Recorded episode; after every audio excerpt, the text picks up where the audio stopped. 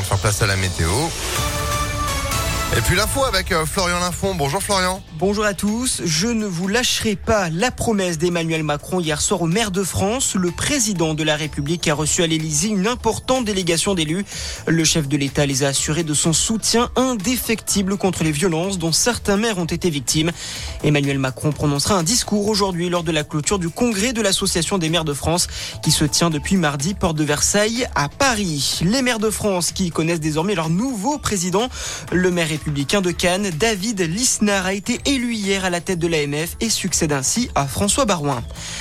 10 000 euros d'amende requis par le parquet à l'encontre d'Éric Zemmour. Le polémiste a été jugé hier devant le tribunal correctionnel de Paris pour provocation à la haine raciale.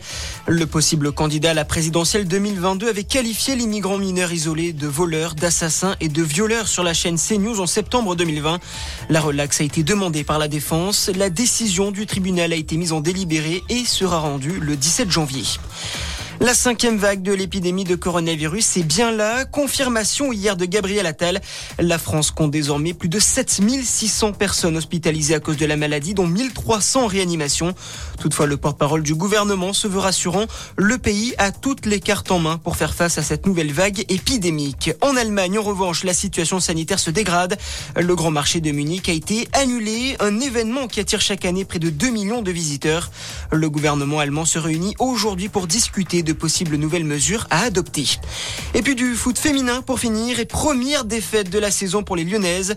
L'OL a été battu hier soir par le Bayern Munich 1 à 0 en Bavière lors de la quatrième journée de la phase de groupe de la Ligue des Champions.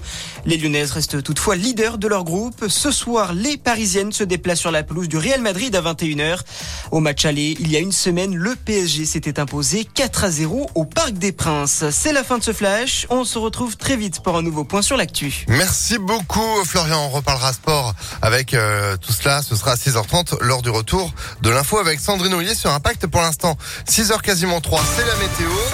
Et toujours pas